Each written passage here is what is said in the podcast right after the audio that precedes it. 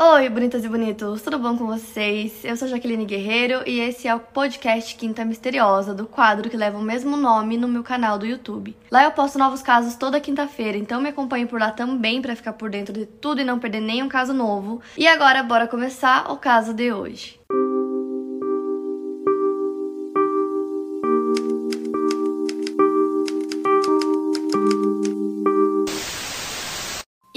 vou contar pra vocês hoje é um dos mais pedidos, assim, dos últimos tempos. Vocês estão me pedindo demais esse caso. E é um caso muito doido que envolve trigêmeos. Então são eles Robert Chaffran, o apelido do Robert é Bob, David Kelman e Eddie Gallan. Eles nasceram no dia 12 de julho de 1961. E eles foram colocados para adoção, mas foram adotados por três famílias diferentes que não sabiam que eles eram trigêmeos. Eu já vou explicar melhor essa parte para vocês, porque antes eu quero contar como eles descobriram que tinham é, irmãos gêmeos anos depois. Era 1980 e era o primeiro dia de aula do Bob. Ele ia estudar na Sullivan County Community College em Catskills então ele pegou o carro dele, estava dirigindo sozinho até a faculdade, ele tinha 19 anos. E o Bob nunca foi é, uma pessoa muito popular, então ele estava muito nervoso porque ele estava indo sozinho. Então ele chega lá e começa a procurar pelo dormitório dele. E logo que ele chegou, várias pessoas começaram a cumprimentar ele, perguntar como ele tava, e eram muitas pessoas, então ele não estava entendendo porque todos esses desconhecidos estavam é, sendo tão legais e amigáveis com ele, já que ele tinha acabado de chegar, não conhecia ninguém. Até que uma dessas pessoas chamou ele de Ed. E aí ele não entendeu nada e falou: peraí, esse não é meu nome. E essas pessoas achavam que ele tava brincando, então ele não tava entendendo nada, ele continuou procurando pelo dormitório, aí ele encontrou o dele. E aí alguém bate na porta, é um homem, ele entra e começa a conversar com ele e chamar ele de Ed novamente. E aí esse homem falou pro Bob que ele era idêntico um amigo dele chamado Ed, que tinha estudado na faculdade no ano anterior, mas que não viria naquele ano. Então ele perguntou se o Bob era adotado e ele falou que sim. E aí ele falou: Você não vai acreditar, mas você tem um irmão gêmeo. Os dois saem correndo em busca de uma cabine telefônica para ligar pro Ed. Então esse amigo, né, liga e fala: Ed, você não vai acreditar. Eu tô com um cara aqui que é idêntico a você, eu tenho certeza absoluta. Vocês são iguais.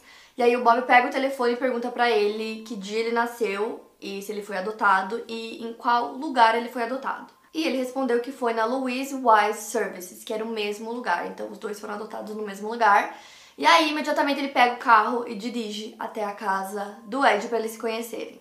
Era uma viagem de mais ou menos duas horas até Long Island, que era onde o Ed morava. Então tava o Bob no carro dele, junto com esse amigo do Ed, os dois assim, sem acreditar no que estava acontecendo. Eles estavam dirigindo muito rápido, tipo, muito acima é, da velocidade permitida. Foram parados pela polícia, contaram pro policial que ele tinha um irmão gêmeo, o policial não entendeu nada, até que chegaram na casa do Ed, e foi ali que eles se conheceram, né, se viram pela primeira vez. E os dois eram muito iguais, então algumas pessoas que estavam lá e presenciaram esse primeiro momento, né, de contato deles, como é, a mãe do Ed, esse amigo dele que foi junto, disseram que eles não conseguiam acreditar porque eles eram muito idênticos, assim.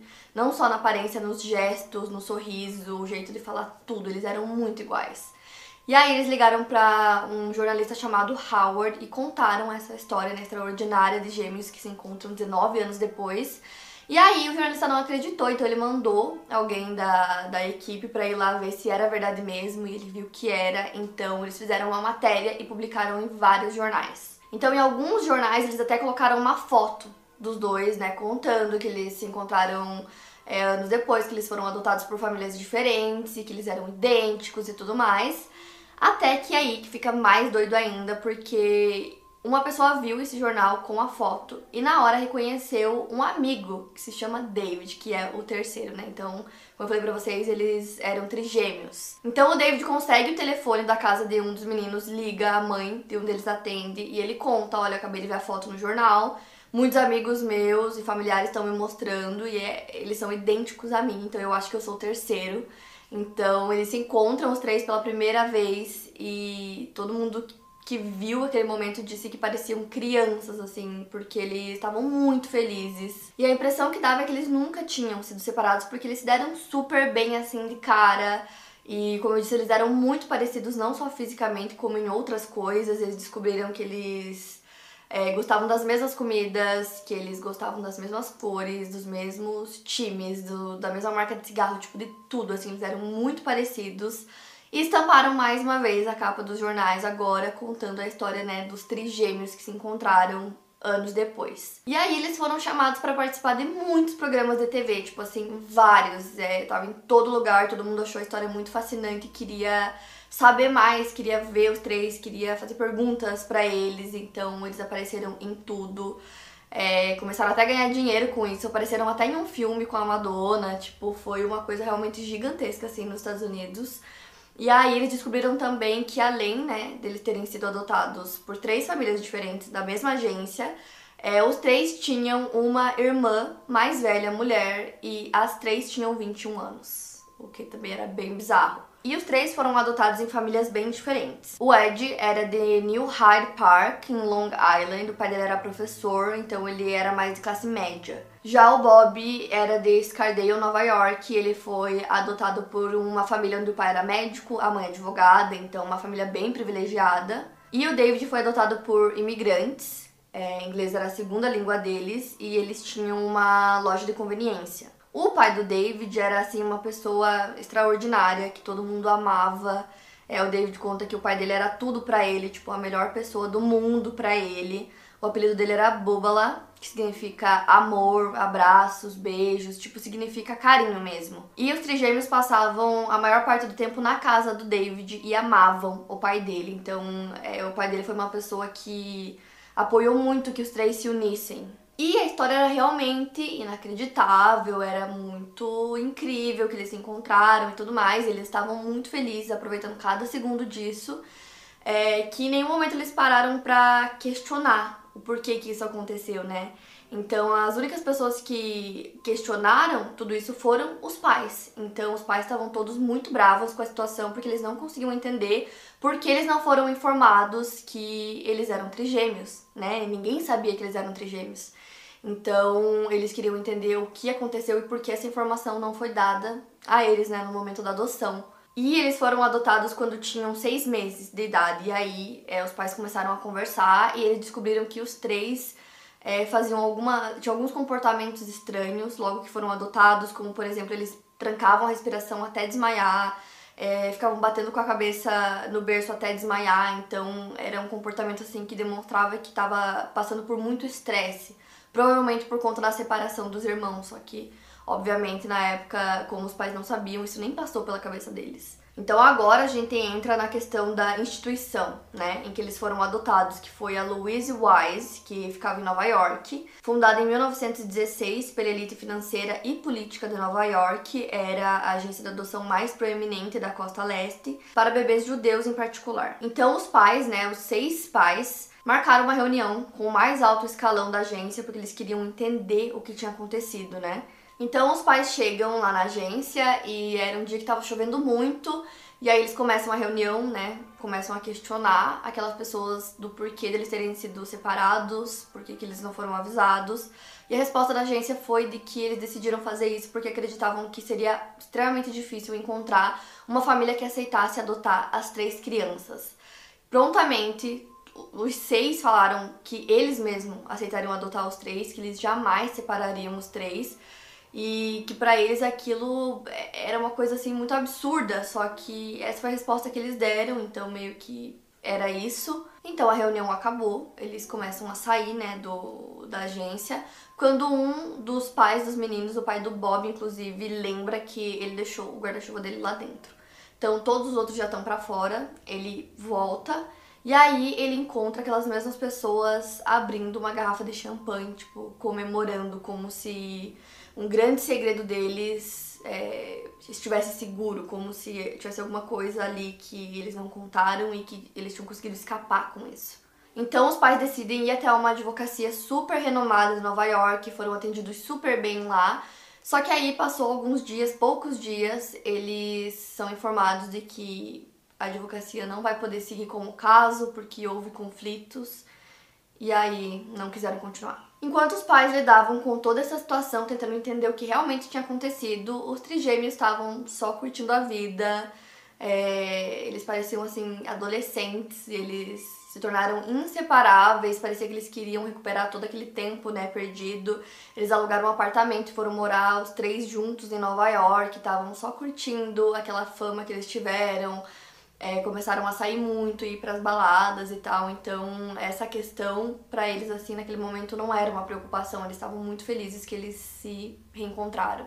E tem até uma história engraçada porque o Ed, ele teve apendicite, só que ele não tinha plano de saúde, então ele deu entrada no hospital como se ele fosse o Bob para usar o plano dele. E depois de um tempo eles começaram a namorar, casaram, a vida era boa, eles estavam felizes que eles tinham se encontrado, tudo ia bem. Dos três, o Bob era o mais reservado, o David era tipo meio termo e o Ed era o mais extrovertido.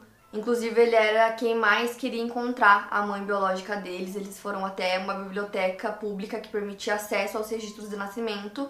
Então, começaram a procurar nos livros até encontrar o nome da mãe deles. Eles conseguiram marcar um encontro com ela em um bar em Nova York e ela contou que quando ela engravidou ela era muito jovem, que ela não tinha como criar três filhos e que ela ficou muito triste com a decisão que ela teve que tomar, que é uma coisa que ela teve que carregar pro resto da vida. E eles começaram a perceber que ela bebia, assim, o mesmo tanto que eles estavam bebendo no bar, e eles ficaram um pouco preocupados com isso, já que eles eram bem mais jovens. Então eles conseguiram encontrar a mãe deles, ouviram que ela tinha para contar e foi basicamente isso, ela não, não virou parte da vida deles. E agora eles já eram adultos, né? Então estavam construindo suas famílias, suas empresas, eles resolveram abrir um restaurante chamado Triplets. E foi um grande sucesso, as pessoas iam para lá só para ver os três. E foi mais ou menos nessa época que as coisas começaram a ficar mais estranhas. Foi no começo dos anos 90, o jornalista Lawrence Wright começou a escrever uma matéria para o The New Yorker sobre os trigêmeos. Então ele começou a pesquisar basicamente tudo sobre a história deles, sobre a vida deles, até que ele acabou encontrando um artigo científico bem obscuro.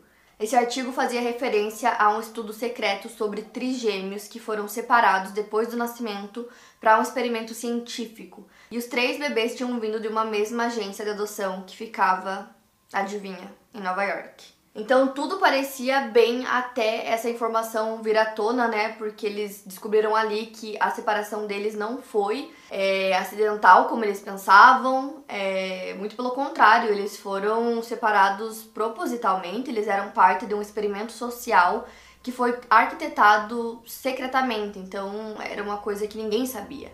Então, basicamente, explicando para vocês um pouquinho mais sobre esse estudo, né, esse experimento que eles fizeram, a agora extinta agência de adoção Louise Wise designou uma família diferente para cada recém-nascido para que essas crianças participassem de um estudo desenvolvido pelo Child Development Center, um instituto que mais tarde se fundiu à organização Jewish Board.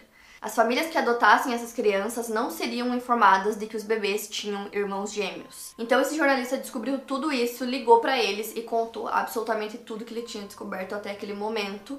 E aí, é, eles ficaram em choque com a informação, porque era uma coisa que eles não esperavam. Só que ao mesmo tempo, outras coisas começaram a fazer mais sentido, porque eles começaram a lembrar de que desde muito pequenos eles recebiam pessoas em casa, os três, que eram sempre um homem e uma mulher, que na verdade eram cientistas e eles não sabiam.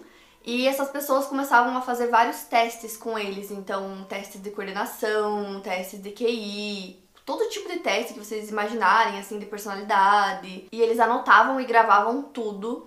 Então, desde o momento que eles foram adotados até eles já estarem bem grandinhos, assim, eles ainda tinham que fazer esses testes. E eles contaram que quando eles tinham uns 9, 10 anos, é, os testes já eram bem mais difíceis, né? Conforme eles iam crescendo, iam ficando mais difíceis e eles já não queriam mais fazer, já não gostavam mais é, de ter que fazer todos esses testes. E aí os pais contaram que quando eles foram adotados, a, a agência explicou que todos os bebês que estavam sendo adotados lá iam participar de um estudo sobre crianças adotadas. Em nenhum momento eles contaram que era um estudo sobre trigêmeos separados, né? Então eles não poderiam nem imaginar.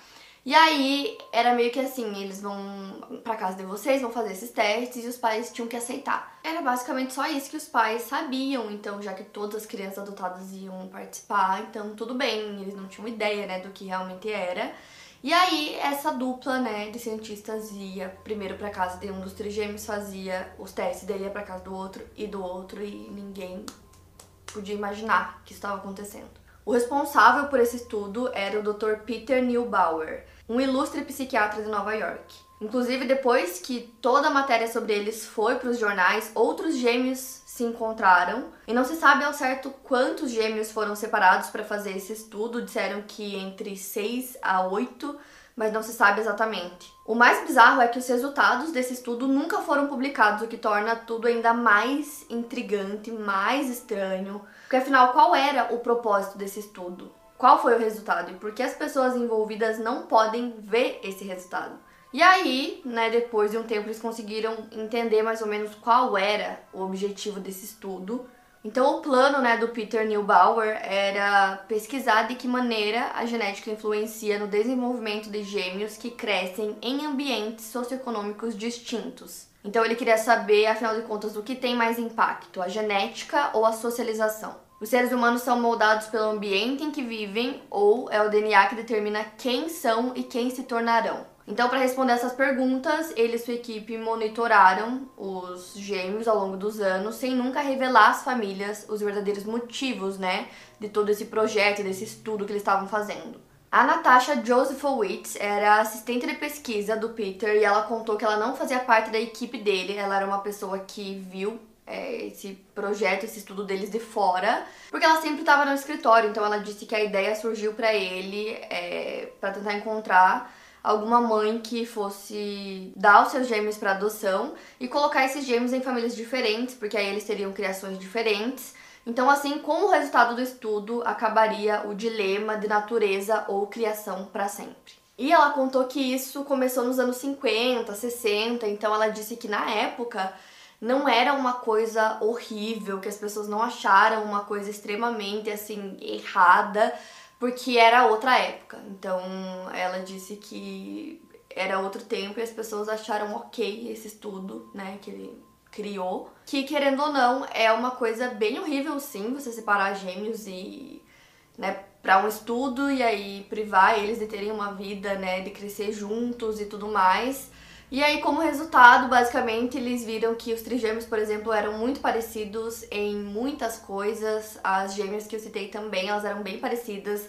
Elas até escolheram o mesmo curso na faculdade. Então, tipo assim, é, meio que como resultado provava que mesmo em lares diferentes a pessoa poderia é, acabar se tornando muito parecida uma com a outra. Mas ainda assim, se fosse só isso, onde estão esses resultados, né? Por que não foram publicados? A impressão que dava é que tinha alguma coisa a mais que estava escondida e que eles não queriam contar. Então, quando eles descobriram tudo isso, era anos 90 já.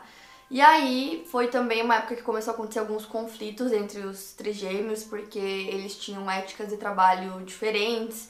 E apesar de serem muito parecidos em algumas coisas, eles eram bem diferentes em outras. Foi bem nessa época também que o pai do David, que era aquele que eu contei pra vocês que eles amavam e que mantinha muito os três juntos, faleceu. Então, essa questão e o restaurante acabou afetando muito o relacionamento deles e eles começaram a brigar muito, tipo, a discutir o tempo todo. É, sobre qualquer coisa, começaram a agir como crianças mesmo, já que eles conheceram adultos, então é, é mais difícil você, por exemplo, você conhece seu irmão a vida toda, então você sabe como ele é, você sabe como ele age. Agora você conhecer um irmão já adulto é, é diferente, né? Não tem como. E aí, com todas essas brigas, o Bob decidiu deixar o restaurante, é, decidiu se mudar também, então ele se sentiu excluído, enquanto os outros dois irmãos se sentiram traídos pelo irmão que estava abandonando tudo, indo embora. O que mais afetou com, com essa separação né, dos três foi o Ed, é, ele era o que mais queria que os três fossem felizes e que eles vivessem juntos. E era o que mais prezava, assim, por eles serem uma grande família feliz. Então, depois do reencontro, né, aos 19 anos de idade, agora estavam separados de novo. E uma coisa interessante de citar também é que durante a adolescência os três passaram por um período com psiquiatras. E eles mesmos falam que eles eram perturbados na adolescência, isso aconteceu com os três. E aí o Ed começou a ter alguns comportamentos esquisitos, ele começou a ligar para as pessoas às duas horas da manhã, pessoas que ele nem convivia mais, que ele não falava há 10 anos. Então isso para as pessoas, né, para a família dele foi um sinal de que alguma coisa estava errada. Ele tinha muitas quedas de humor, ele tinha muita raiva, e aí o diagnóstico dele foi de distúrbio bipolar. Ele precisava ser colocado em uma clínica psiquiátrica, ele ficou lá por três semanas e depois ele saiu e voltou a trabalhar no restaurante. Como o Bob tinha deixado o restaurante agora, era só o Ed e o David. Um cuidava da cozinha e o outro cuidava da recepção. E aí, é, logo depois que ele saiu, teve um dia que ele não foi trabalhar. O David estava na cozinha esperando o irmão dele, o irmão dele não chegou. Então, o David liga para a esposa dele, eles moravam em casas vizinhas. Ele pede para ela olhar se o carro do Ed tá na frente da casa dele, na garagem, porque se tivesse ele estaria em casa. E ela vai checar e o carro tá lá na frente e ela pergunta se ele quer que ela vá até lá para checar se tá tudo bem. Então, poucos minutos depois, ela liga pro David, desesperada, pedindo para ele correr para casa. Ele chega correndo na casa do irmão, já tinham várias ambulâncias lá na frente, mas já era tarde. O Ed tinha atirado em si mesmo. Isso aconteceu em 1995, então o Ed faleceu antes de descobrir o real motivo, né, do experimento. E aí quanto mais eles cavavam essa questão do estudo, mais coisas iam aparecendo. Muitas pessoas que participaram do estudo tiveram infâncias disfuncionais e transtornos mentais na fase adulta. Isso levanta algumas questões, né? Então, o Peter, né, que criou todo esse estudo, se ele dedicou a vida para estudar doenças mentais, esse seria um fator que ele estava pesquisando também? E além disso que eu acabei de contar, né, que aconteceu com os gêmeos, as duas gêmeas que também acabaram participando do estudo sem saber tiveram depressão. E no caso delas, elas conseguiram descobrir que a mãe delas é, sofria de esquizofrenia. E os pais adotivos não foram informados disso. Ou seja, é, essa altura, né, eles conseguiram entender que no estudo eles só escolheram crianças que tinham pais com transtornos mentais. Ou seja, além de serem separados, né, eles eram colocados em lares diferentes para ver se de alguma forma isso seria hereditário. Então, como eu disse para vocês, foram vários gêmeos, né, de 6 a 8. Então, nesse grupo todo, houve mais de um é, que acabou cometendo suicídio. Então, dado o transtorno mental do Ed, será que tem algo a mais no DNA deles? E no documentário é, da Netflix, que eu usei como base para esse vídeo, que é onde você encontra mais informações sobre esse caso, né? É, os irmãos eles falam que se existe alguma coisa no DNA deles, eles gostariam de descobrir, né? Gostariam de se antecipar quanto a isso. E além disso, num geral, assim, é, são muitas perguntas sem resposta para eles. Então, eles queriam muito conseguir os resultados de todo esse estudo para entender realmente é, o que eles conseguiram descobrir, para ter algumas respostas, pelo menos, né, para tantas dúvidas que eles tinham. E aí tem um jornalista no documentário que ele fez tipo, uma pesquisa bem grande, né, no caso. E aí ele tentou conversar com o Peter Neubauer, e aí ele fez várias perguntas, o Peter não queria responder, não dava respostas muito claras. E o Peter só falou que ele ia é, publicar o resultado né, desse estudo dali um ano, um ano e meio. E aí ele também falou que tiveram é, algumas contribuições financeiras que vieram de Washington, de instituições de Washington que ajudaram, né, a bancar esse estudo. Mas meio que fica no ar, assim, não, ele não explica direito de onde veio, né, o financiamento para esse estudo. O Peter Neubauer faleceu em 2008 e aí todo esse material, né, que ele juntou durante todos aqueles anos da pesquisa foram colocados na Universidade Yale. Só que aí eles restringiram o acesso até 2066. Então, só a partir dessa data que as pessoas conseguiriam ter acesso a todos esses documentos. E para conseguir ter esse acesso antes dessa data, era preciso conseguir uma autorização por escrito do Conselho Judaico de Serviços Familiares. Então, várias pessoas tentaram o acesso, né, incluindo jornalistas e os próprios gêmeos tentaram é, acessar todos esses arquivos. E aí, conforme eles foram fazendo toda essa pesquisa, né, pro documentário e foram indo atrás de pessoas envolvidas, eles conseguiram entrar em contato com o Dr. Lawrence Perlman. Ele é psicólogo e na época ele foi assistente de pesquisa do Peter Neubauer. Ele disse que ele trabalhou no estudo durante 10 meses e que ele saiu antes que o estudo acabasse.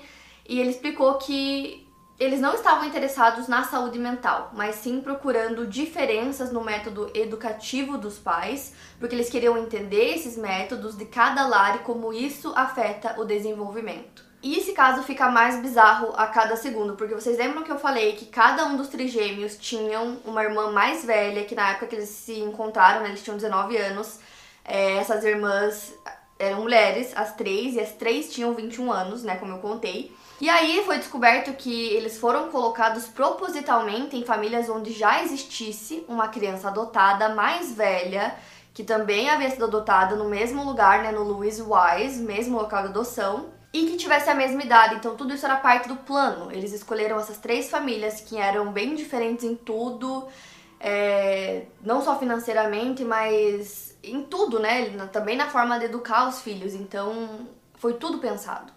O pai do David se destacava, né? Ele amava o filho dele mais que tudo, tudo que o David fazia era maravilhoso. Já o pai do Bob era um médico, né? Ele era extremamente ocupado, trabalhava muito, então ele não conseguia passar tanto tempo com os filhos, mas no tempo que ele podia, ele se dedicava. Enquanto o pai do Ed, ele era o mais rígido, ele e o Ed tinham personalidades muito diferentes e ele mesmo diz que ele era um disciplinador rígido.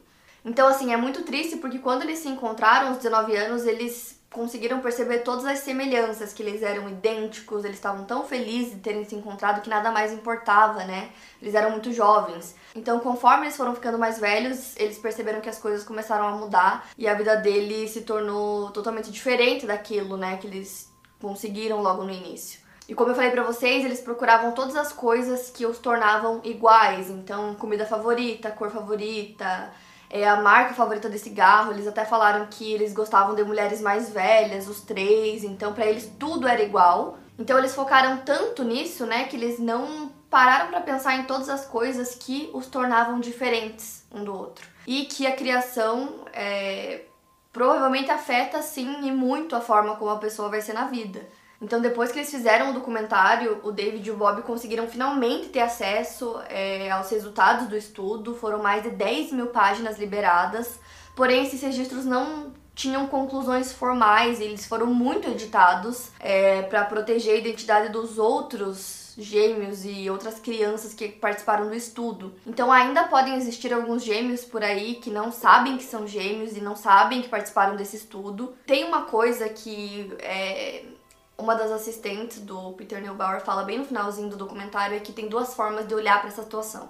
A primeira é a de dizer sim, esses gêmeos que não sabem que são gêmeos precisam saber, eles têm que saber. E a outra é não, eles não podem saber que eles têm um irmão gêmeo, eles não podem saber que eles foram submetidos é, a esse estudo, que eles foram separados na infância, porque isso deixaria essas pessoas transtornadas. E honestamente eu acho que é muito verdade porque não tem como você descobrir uma informação dessa e achar que tá tudo bem. É, é como se muita coisa fosse mentira na sua vida, né? É muito doido.